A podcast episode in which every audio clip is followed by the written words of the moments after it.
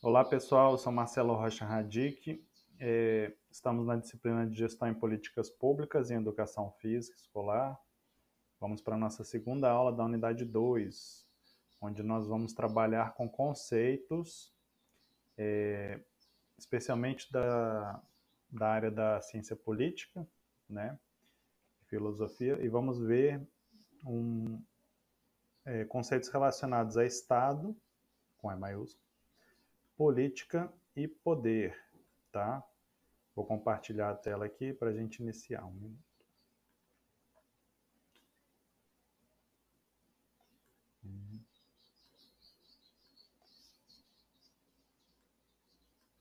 Compartilhar. Ok, vamos lá então. É...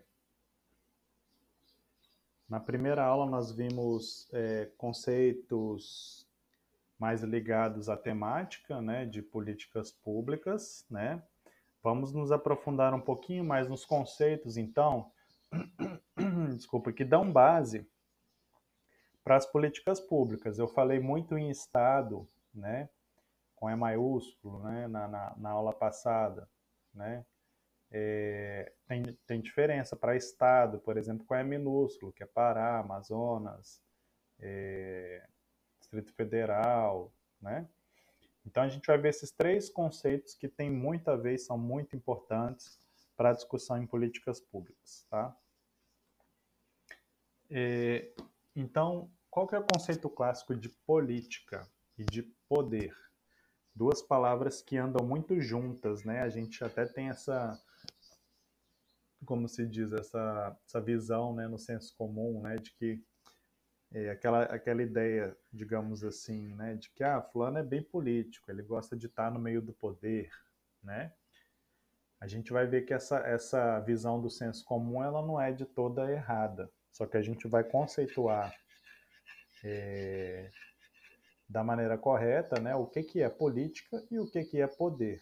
São duas palavras muito importantes, interligadas, né, e que estão super envolvidas nesse assunto relacionado né, à política pública e formação dos estados. Né?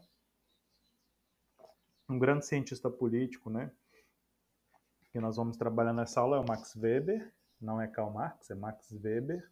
Né? Embora Karl, é, Karl Marx também tenha escrito sobre política, né, na vertente do, do, do comunismo, né, do, da, do socialismo, é, a gente está falando de Max Weber. Vamos usar também Hannah Arendt, uma filósofa muito interessante também, que escreveu sobre política. Então, esse camarada Max Weber, na, no livro Ciência e Política, Duas Vocações, ele vai entender política como um conjunto de esforços que se faz tendo em vista participar, participar do poder ou influenciar na sua divisão, seja entre os estados, seja entre os diversos grupos no interior de um mesmo estado, com E maiúsculo, países, de uma maneira geral. Depois a gente vai ver mais certo o conceito. Então, é, observem a relação entre política e poder, certo? É, o que, que seria poder, então? Né? Seria a capacidade de influenciar o comportamento de outros indivíduos. Né? Aí vão ter visões diferentes sobre essa relação entre política e poder. Vamos ver mais à frente. Basicamente, o poder era exercido de duas formas, né? No domínio do homem sobre a natureza, tecnologia, né? A tecnologia que o ser humano é, sempre utilizou no seu, na sua, no domínio da natureza, né? Desde o fogo, roda, as tecnologias mais simples até o, o a tecnologia que permite o homem chegar à Lua, sei lá, né? Botar um homem no espaço, enfim. E também o poder diz respeito ao domínio do homem sobre o próprio homem. Não necessariamente com armas, mas também com persuasão, né?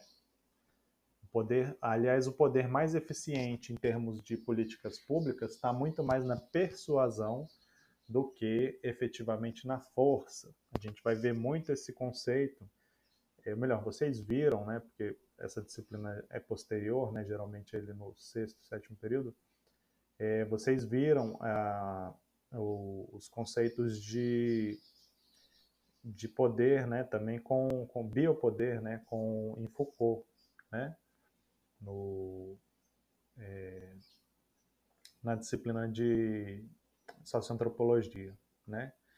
Então ele também fala de poder, né, mas não nessa versão, nessa visão do, do Weber. Mas de certa forma também partilha dessa ideia de que poder é a capacidade de influenciar o comportamento de outros, né.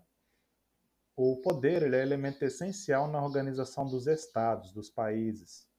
Ou seja, por meio do poder, da influência dos outros, né, que a gente tem a garantia das leis, das normas que administram a vida cotidiana, né, os comportamentos aceitos numa sociedade, né, estão expressos em leis, os impostos que a gente tem que pagar, as normas sociais, né, tudo isso, digamos assim, o poder consegue manter, né, uma, um Estado com um poder fraco, os cidadãos fazem o que querem, né? não respeitam as leis. Né? Para esse teórico, né, para esse é, cientista político, Max Weber, poder é toda a probabilidade de impor a própria vontade numa relação social, mesmo contra a resistência, seja qual for esta probabilidade.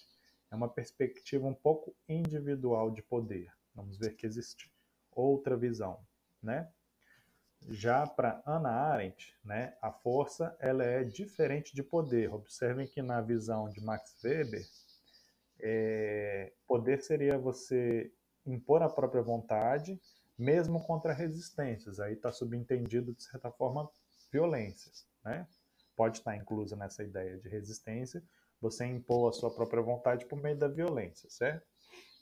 Já para Ana Arendt, força, que está ligada à violência diretamente, seria diferente de poder. Para Ana Arendt, né, essa filósofa muito importante também, força tá, seria uma característica individual de caráter frágil e mutável. Embora um sujeito possa ser muito forte, intimidador, né, um lutador, sei lá, de MMA, mas com a idade ele não vai mais ser né, tão valente assim. Ele pode ficar doente, né? É, ele pode, por exemplo, um país que é muito forte, ganha tudo pela força, com o tempo, ele pode não ter recursos para manter seu exército, enfim. Então a força, é, embora ela possa destruir né, o poder para Ana Arendt, ela não substitui o poder, né? Por quê? Porque o poder deriva da interação entre os homens, que gera o convencimento. A gente viu muito isso em Foucault, né? na parte de, de, de so, desculpa, sociologia, né, na disciplina de fundamentos socioantropológicos, né, naquela questão do vigiar e punir do Foucault, né, nas sociedades modernas, panóticas, né, é muito mais interessante você é, sociedade da, da vigilância, né, muito mais, muito mais interessante, ao invés de você punir fisicamente o criminoso, você gerar a sensação de que ele está sendo vigiado. Né? Você molda o comportamento da pessoa sem necessariamente usar de violência. Né? Então, para Ana Arendt, o poder está mais ligado ao convencimento. Né? Para Ana Arendt também, quanto mais violento, menos politicamente estável é o regime de um Estado, de um país. Ou seja, há uma relação inversa entre poder e violência. De fato, a gente pode pensar assim, né? Quanto mais é, a gente tem um país é, em que a polícia toda hora está lá brigando com o povo, batendo, né, sei lá, reprimindo, a gente pode pensar que mais frágil é o regime político desse país. Você pensa países em convulsão, você vê cenas né, da população sendo é, em conflito com a polícia, que é um aparelho repressor de Estado, né, isso a gente viu também em, na disciplina de sociologia, né? É, então, um Estado, é, digamos que tenha poder, tenha que utiliza o convencimento, ele não tem que usar de fato a força contra a população. Né? A população está ciente e o poder, digamos, daquele Estado estaria nas pessoas aceitarem, né? digamos, e, e cooperarem por vontade própria, por convencimento. Né? Então, um Estado, um país que tem que usar de força contra a sua população, geralmente para Arendt é um país fraco em termos de política, né, em termos de, de, de poder. Então, política, para Ana Arendt, afasta-se da violência e ocorre na situação em que as pessoas são livres para convencerem ou serem convencidas e assim gerar poder. Para Ana Arendt, né, Ana Arendt ela foi, é, ela era judia, né? Ela quase foi pega pelo pelo Holocausto, né? Então ela viveu essa época, né, do, do regime nazista, enfim, sobreviveu e, né, digamos assim, ela entende que a política, de fato, ela, ela não está onde há violência, né? A política ela está no convencimento. Onde há violência, não há política para Ana Arendt. A política acabou, digamos assim, na hora que. Na... O que, que é política para Ana Arendt? É, é, digamos, a convivência de ideias diferentes sem que você tenha que usar de violência. Você utiliza o convencimento.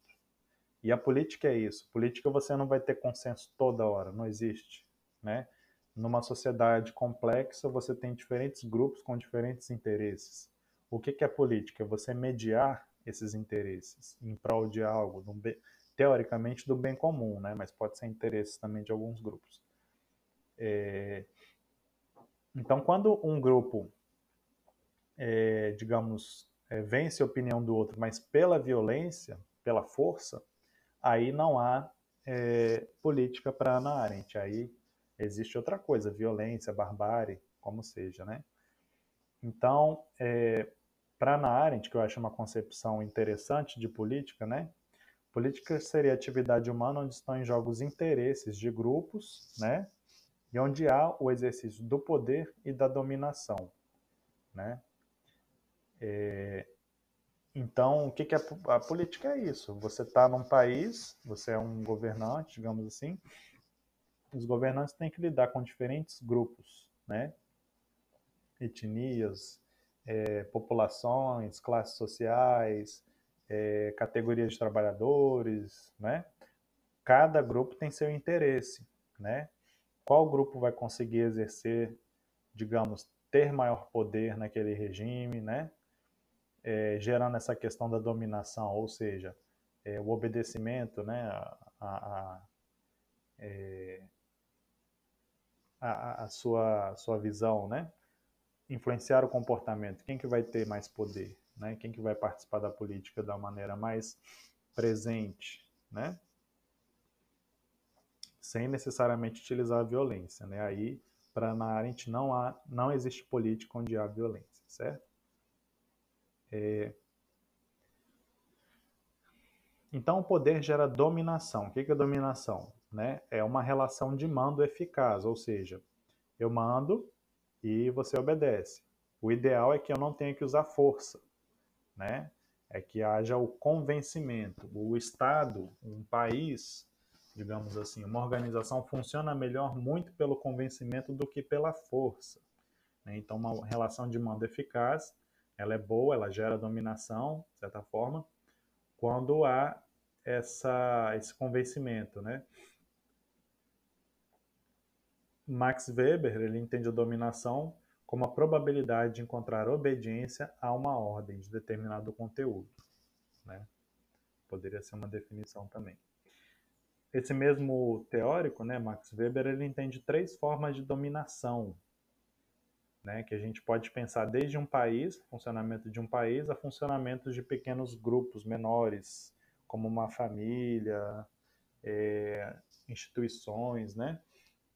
Então a gente pode saber três tipos de dominação, né? Ou seja, de formas de você ter sua opinião respeitada, ter a sua, suas ordens, é, digamos, acatadas, né? Respondidas. Dominação tradicional, que seria fundada na crença da santidade dos poderes, né? Ou costumes, né? geralmente são instituições estáveis, como era, por exemplo, os engenhos de açúcar na época do Brasil colonial, né? Você tinha o, o que, que era o, o, dono de engenho, né? Era quase um, um senhor ali, um, como é que chama? Um chefe, um presidente ali, né? É, naquela família, naquela que governava a família, governava os escravos, né? Até a, ele era autoridade também na localidade, enfim, seria uma dominação tradicional.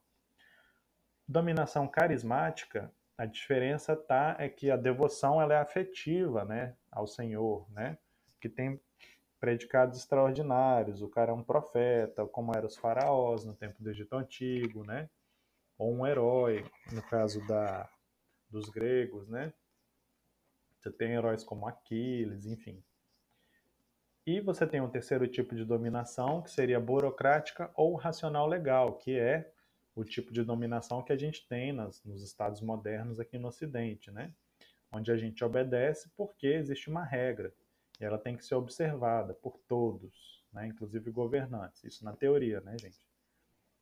E essa, esse tipo de dominação baseia-se na racionalidade das escolhas.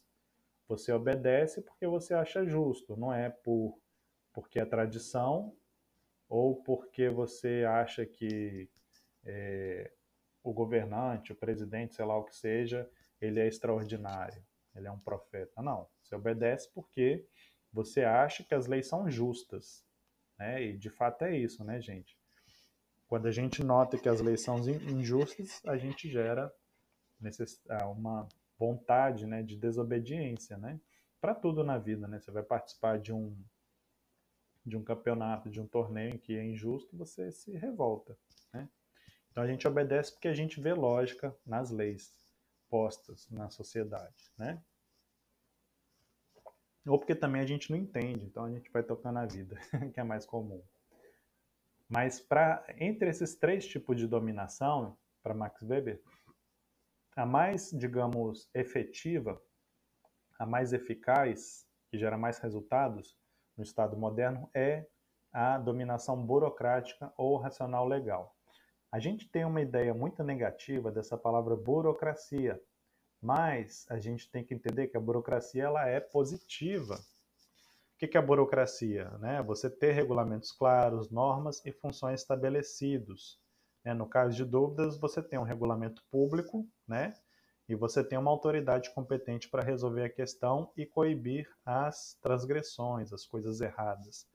Né? A burocracia é isso, você ter procedimentos estabelecidos, não é mais um rei. Né? Antigamente, lá na Idade Média, você tinha problemas, ou o pessoal resolvia na violência mesmo, né? ou você resolvia no rei, que ia julgar o seu caso né? de, de acordo com o gosto dele. Né? Então, não é este o caso. A burocracia é você ter funcionários que representam o Estado e seguem, a, realizam a função de Estado, né, baseados em leis, né, e eles têm registro escrito disso, né, para melhoria dos processos, não é da cabeça da pessoa. É Weber que fala que você reconhece uma repartição pública onde você tem um funcionário público e um registro. Papéis, né? Antigamente era papéis, hoje em dia você tem, né? HD, você tem, enfim, tudo digitalizado na nuvem, né? Mas, então, característica seria isso, né? O registro escrito, para melhoria dos processos, e separação entre a propriedade do senhor e da organização, o Estado moderno. Então, um funcionário público, ele serve ao Estado. Ele não é dono, eu não sou dono, por exemplo, eu como professor, servidor público, eu não sou dono da minha sala, onde eu atendo vocês, né, o gabinete de trabalho. Eu estou usando como servidor público aquele espaço que ele é público. Ele é meu, ele é seu, ele é de todo mundo, né? Então, é essa a ideia, né? Porque antigamente, antes da, do Estado moderno, era o período feudal, né? Toda a propriedade era do senhor, do, do suzerano, né? Todos eram vassalos, né? O restante, né? Sem ser clero, sem ser os militares, cavaleiros, eram vassalos, eram sem posse nenhuma. Eles trabalhavam na terra do senhor, do suzerano, e davam parte da produção, né? boa parte da produção ia para o suzerano. Né? Então, antes do Estado moderno, a gente tinha o sistema de vassalagem. Né? O, a, a, na história da humanidade, a gente tinha o regime feudal. Né? Política e poder, que são palavras muito relacionadas, como a gente acabou de ver, eles são exercidos seja em estados modernos, seja em países, ou pequenos grupos também, como a gente viu o próprio Foucault fala em biopoder, né? em micropoder, inclusive. Mas vamos lá. Então, por exemplo, a dominação carismática, esse aqui no canto aqui da foto é o Dalai Lama, né? que é um líder espiritual do Tibete, que inclusive o Tibete é uma nação, eles se consideram um povo diferenciado do chinês, porém sem Estado, eles não têm Estado. Né? A China dominou o Tibete e proíbe o movimento separatista do Tibete. Né? Mas eles têm uma liderança que é carismática e se consideram um povo diferente do povo chinês. Porém, eles não têm um Estado, eles são uma nação sem Estado. Né? E aqui a gente teria a dominação tradicional, o senhor de engenho, que tem lá os seus dominados, né, os escravos, os negros escravizados, você tem a família sob o domínio do dono de engenho também, né, aquela ideia do pai de família, ter família, né? E aqui os dois teóricos que a gente tem usado até agora, né, o Max Weber, ele vai falar aqui aquela frase que a gente leu, né, poder é toda chance, seja ela qual for, de impor a própria vontade numa relação social, mesmo contra a relutância dos outros. Né? Ele entende que poder pode existir também pela violência. Né? Já Ana Arendt né, é, já vai falar que a violência ela é capaz de destruir o poder, mas nunca substituí-lo. Como a gente falou, um regime pode manter pode se manter pela força, pela repressão da população, mas uma hora a população vai derrubar o regime né? Então isso sempre ocorre. Um regime que tem poder é um regime que não precisa de usar a polícia contra o, a população. Né? Ele tem adesão da população às ideias, o convencimento. Né? Tudo bem, a gente falou de política, de poder, né? Agora a gente vai ver, ó, digamos assim, o principal, é, principal ente, digamos assim, onde ocorre a política, né? Onde nós estamos, somos parte. Seria o quê? Seria o Estado, um país, né? Governo, vamos ver também esse conceito, que Estado é diferente de governo, tá? Antes da gente iniciar, eu tenho falado desde a primeira aula dessa unidade, Estado com E maiúsculo. É diferente, aqui o símbolozinho de diferente aqui no slide, de Estado com E minúsculo. O que é Estado com E minúsculo? é estado da federação, Amazonas, Pará, Roraima, Bahia, Distrito Federal, né? Estado com E maiúsculo seriam equivalentes a países, digamos assim, né? Brasil, França, Argentina, é, Israel, Uruguai, né?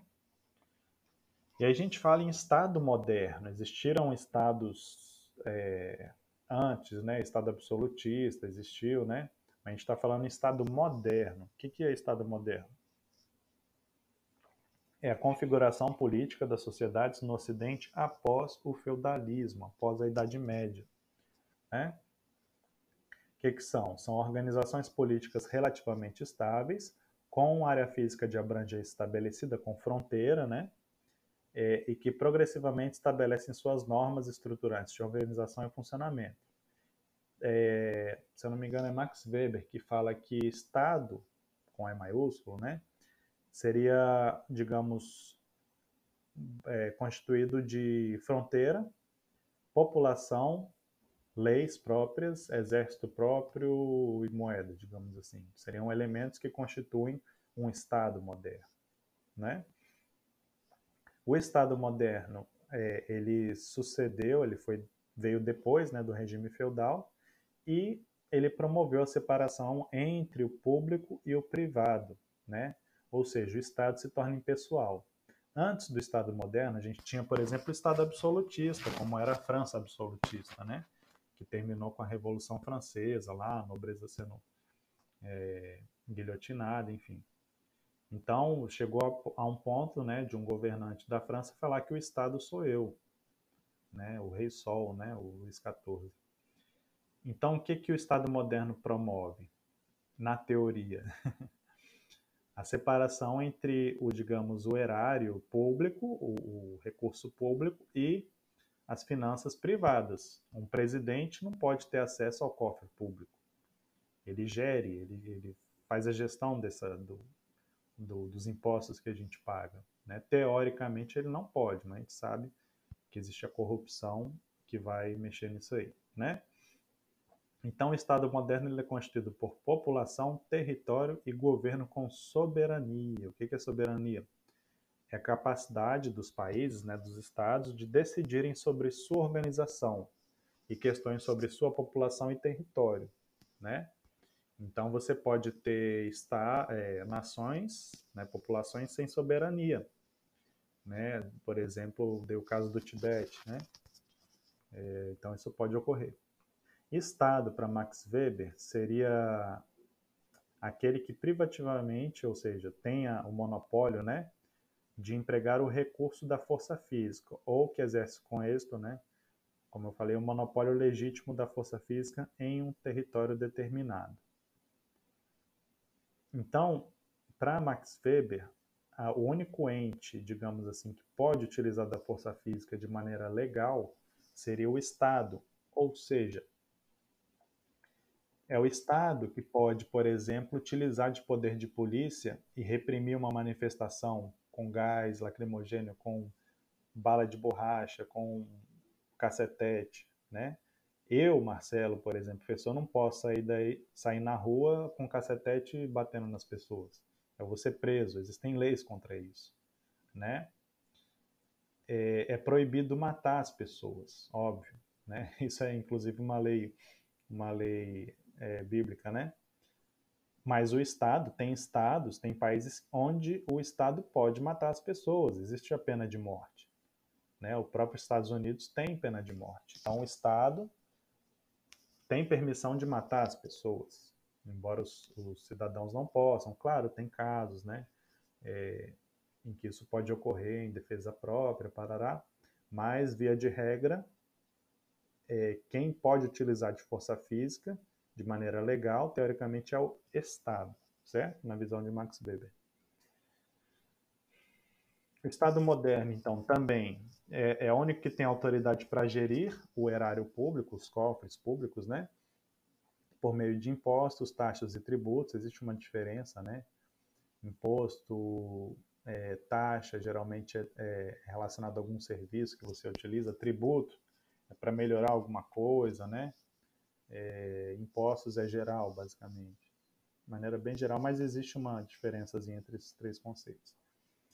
É o Estado moderno também que promulga, ou seja, elabora e aplica as leis que definem os costumes públicos que são lícitos, ou seja, que são que podem ser feitos, né?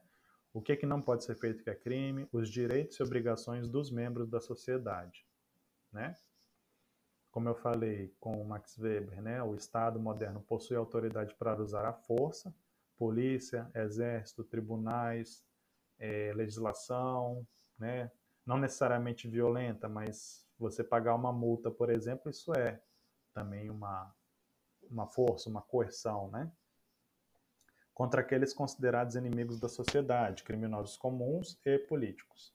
O Estado moderno possui o poder de declarar guerra e paz. Né? No Estado moderno, os membros da sociedade obedecem, devem, né, teoricamente, obedecer ao governo e também ao Estado, né? Porém, o próprio Estado moderno, né, ele reconhece o direito de resistência e desobediência quando a sociedade julga o governo ou mesmo o Estado ilegítimo, que a gente vai ver um pouquinho mais à frente, que é o contrato social, base do contrato social de Rousseau, né? Então, na nossa própria Constituição, por exemplo, está é, tá previsto o direito de greve.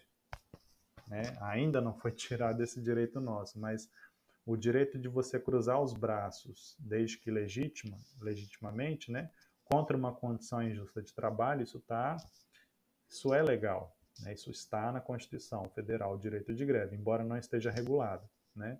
Mas esse direito existe. Ou seja, algo injusto, você vai se mobilizar e vai exigir, exigir justiça. Lembrando da primeira aula que política né, deve visar o bem comum.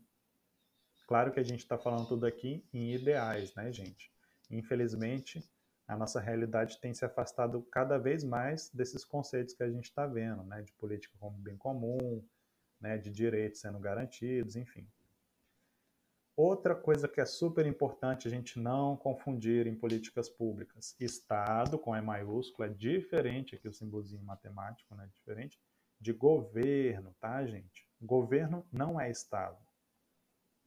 Por exemplo, o governo atual não é o Estado brasileiro. O governo anterior não era o Estado brasileiro. Ele estava gerindo o Estado brasileiro, digamos assim. Então, o que é o Estado? Né?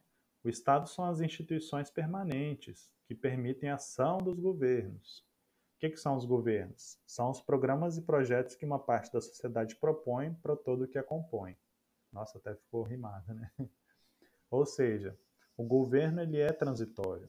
Ele, ele deve colocar, utilizar a máquina do Estado de acordo com o programa de governo que ele se propôs, né? Se foi eleito, enfim. Então, o Estado não, o governo não é permanente, o Estado é. Por isso que eu falo, não sou servidor de um governo. Eu, Marcelo, professor, né, servidor público, eu sou servidor do Estado brasileiro, né? Não necessariamente ou daquele governo, certo?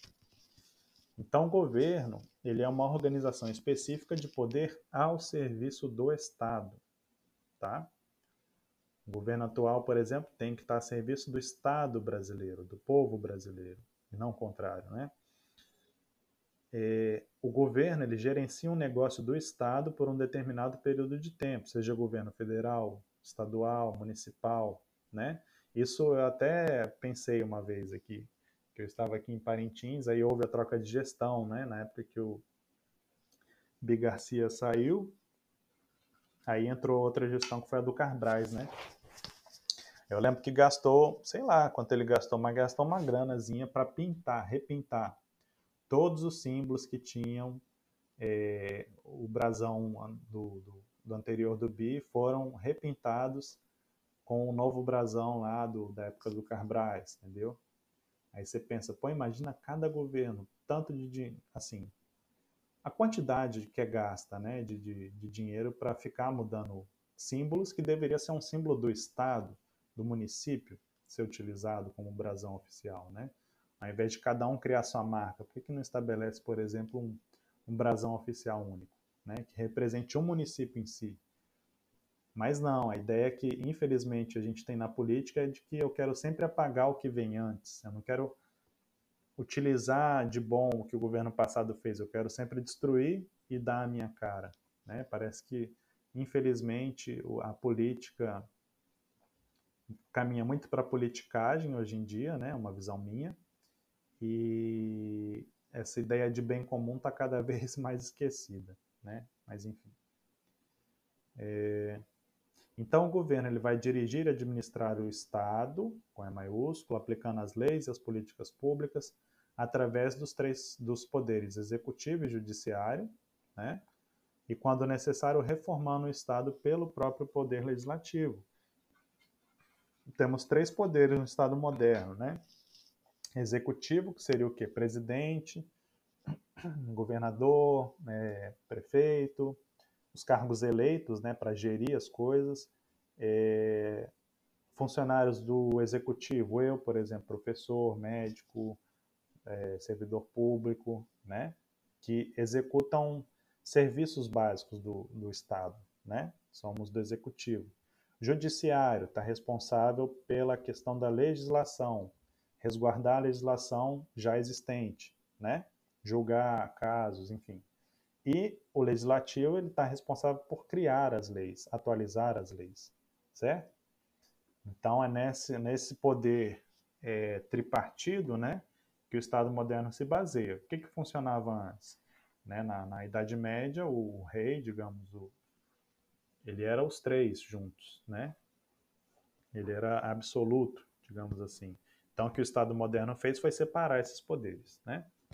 Então, aqui, formação de Estado moderno, você tem desde a antiguidade, feudalismo e Estado moderno, né? As revoluções burguesas, temos aqui em cima, na parte direita, a Revolução Francesa, né? Onde a burguesia tomou o lugar da nobreza, certo? Inclusive guilhotinou toda boa parte dos nobres na época, né? E aqui você tem o, aquela ideia né, do Max Weber do Estado moderno como o responsável pelo monopólio da violência. Você vê uma repressão aqui na Colômbia recente, ou também por meio dos tribunais, né? O Estado moderno que tem a capacidade de julgar as pessoas, né? Por meio dos tribunais, caso elas andem fora das regras, né? E de onde veio, pessoal, essa coisa do, do, do Estado moderno? A gente já fala, já vimos, né? Acabei de falar que veio de uma ruptura a partir da história, né? Da, do regime feudal. Então, antes do Estado moderno, você tinha o Estado feudal, você tinha estados absolutistas, né? Concentrados no todos os poderes no rei, né? É, então a gente primeiro tem que ter a ideia de que os regimes, sejam lá quais, quais eles forem, monarquia, democracia, parlamentarismo, o que for, só são políticos se forem instituídos por um corpo de leis que são publicamente conhecidas e sob as quais, teoricamente, né, todos vivam. A gente sabe que tem gente que aparentemente está acima da lei, né? É um desvio, né, gente? É, um regime político sem leis é entendido como ilegítimo. Em Roma antiga, eles tinham uma preocupação muito grande que era com os tiranos, né? O, o, o um governante que não entregava o poder, né? Que queria todo o poder para si, né? E muitas vezes eles eram assassinados, né? Os tiranos. É, a ausência de leis é uma situação pré-social na qual os indivíduos existem isoladamente. É impossível a gente viver sem lei, gente. Você com seu vizinho de, de casa, de, de muro, você tem que ter uma lei ali. Volta e meia da briga, você tem que consultar o Código Civil para saber se a árvore do cara pode passar para o seu lado. Aí a mangueira começa a cair, quebra sua telha, né? Então tem que ter uma lei, né? Ninguém consegue viver em sociedade sem leis, certo? É, alguns teóricos, chamados os digamos, contratuais, né, essa, essa teoria do, do, contrato social, como Thomas Hobbes, né, no século XVIII, nos anos de 1700, eles enxergavam o surgimento do Estado moderno a partir de uma situação anterior, que seria o estado de natureza. O que, que seria o estado de natureza? Poderia ser entendido, não sei, como parte da Idade Média, né, onde a violência imperava, né?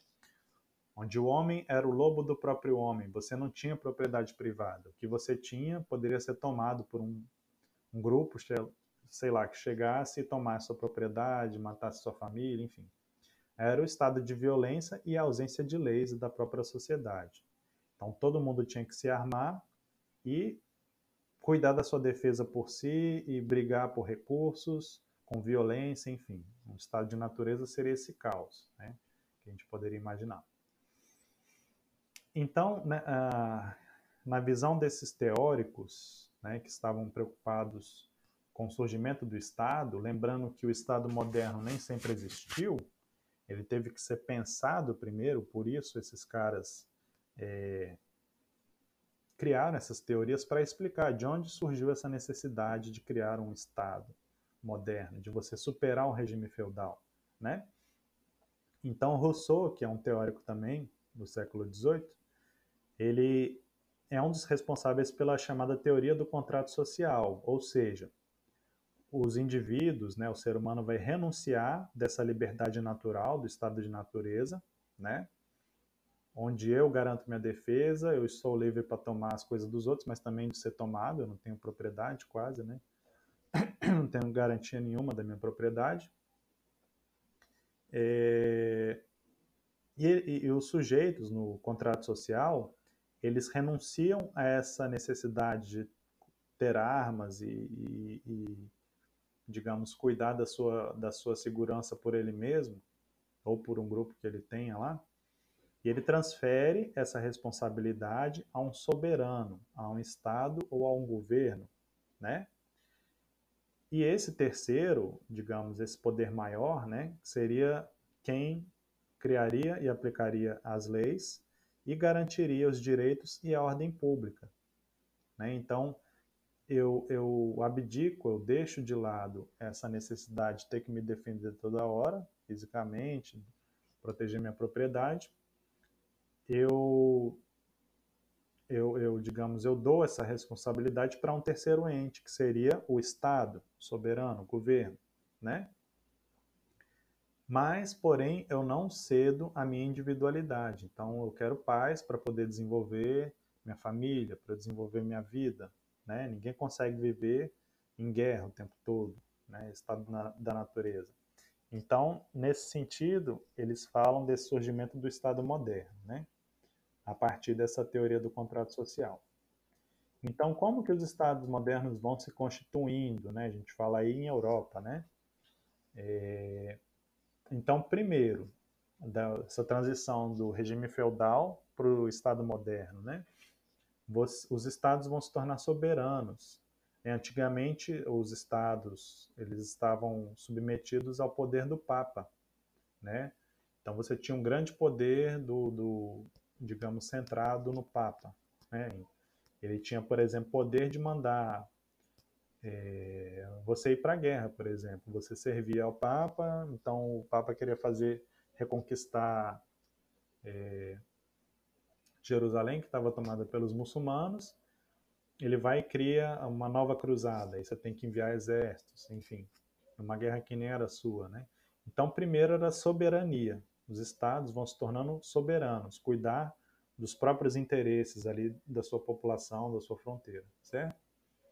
Segundo elemento do Estado moderno é despatrimonialização do poder, ou seja, eh, você vai criar, não é mais o rei que detém tudo, tudo é do rei, né? Você vai dividir, você vai ter uma burocracia racional, ou seja, você vai ter um corpo de funcionários que vão representar o Estado, né, os funcionários públicos, digamos assim.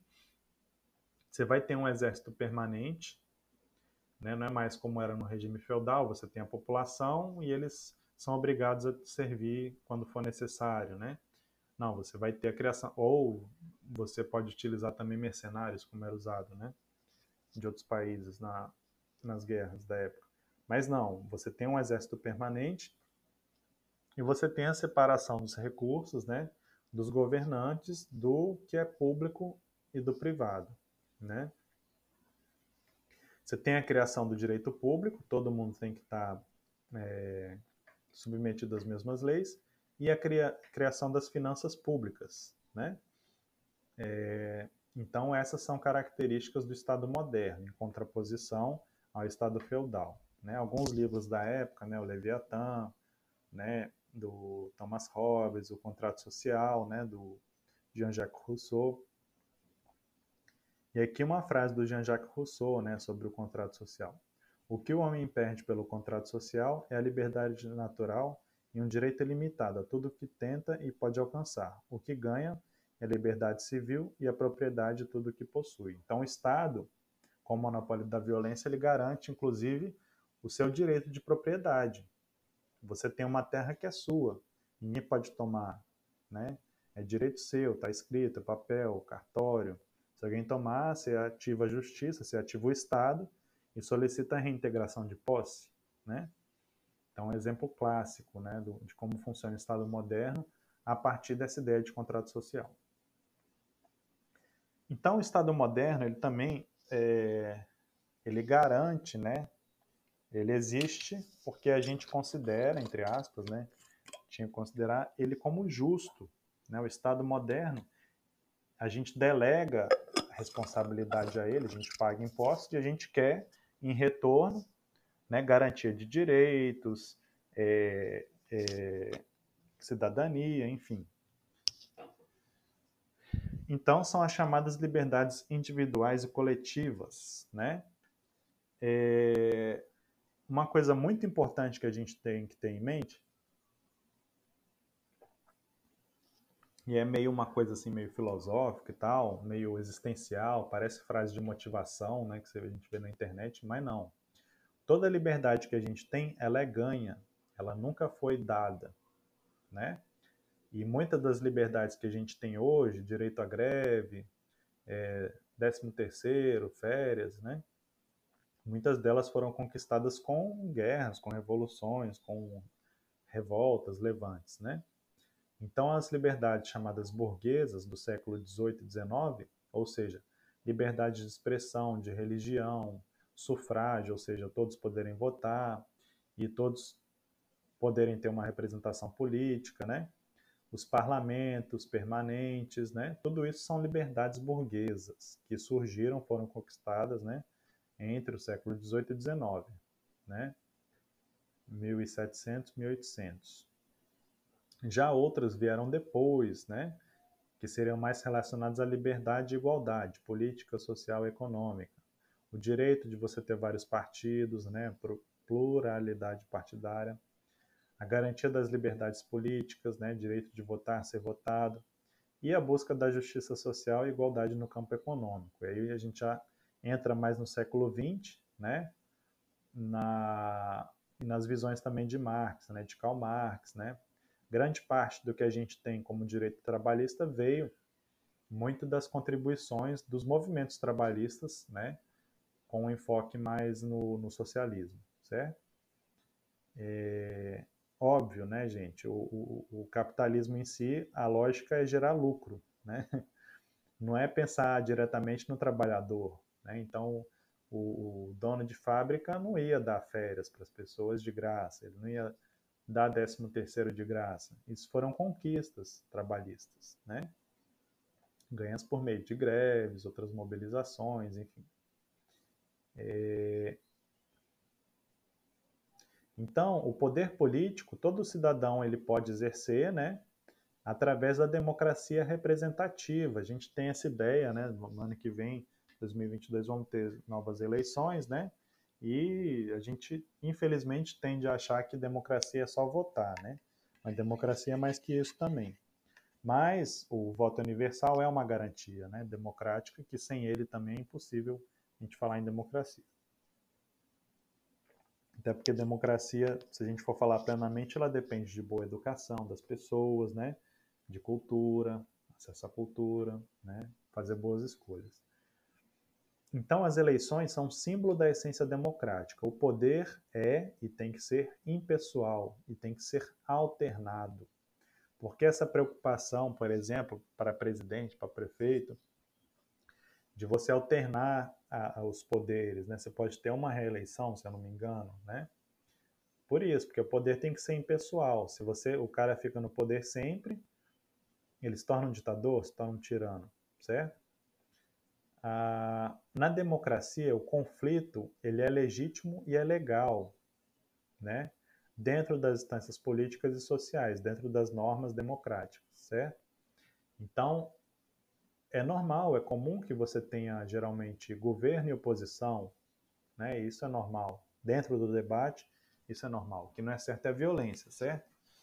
É, em termos de, de, de política, né?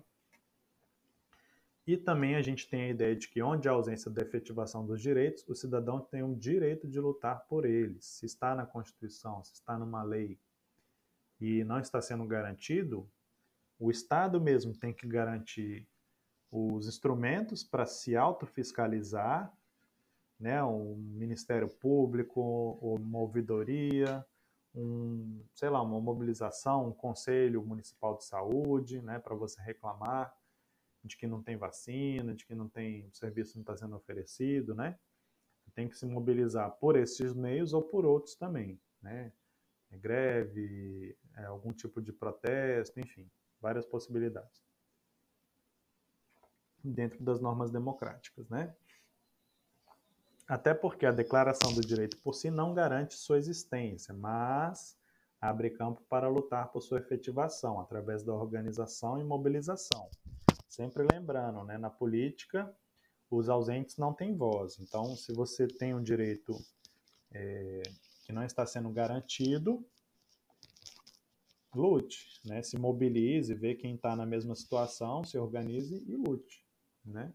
Lute não no sentido de pegar em armas, lute no sentido dentro das regras possíveis, né? Se mobilize, é, é, é, que seja garantido, que seja efetivado o que está escrito, né? Como lei, como norma. E só relembrando as grandes revoluções, né? Burguesas, é, Revolução Francesa, né? Questão da superar essa questão da nobreza. A Revolução, a Guerra Civil Norte-Americana foi importante, né? Também em termos de, de fazer um Estado mais progressista, né, acabando com a escravidão, parará. Aqui a Constituição Francesa, depois da Revolução, né, a primeira greve aqui do Brasil, né, aqui em 1917, se não me engano, não lembro. E aqui essa ideia, né, de que o político, quem sustenta ele é o povo, né? Então, se o povo não sustenta um governo político, ele pode usar da violência, mas vai ser um governo fraco. Né? Então, quem sempre ter essa noção de quem sustenta a, digamos, o, governa, o governo é o povo e não o contrário, né? Então tá, as referências que nós utilizamos, a gente para por aqui. E é isso, até a próxima.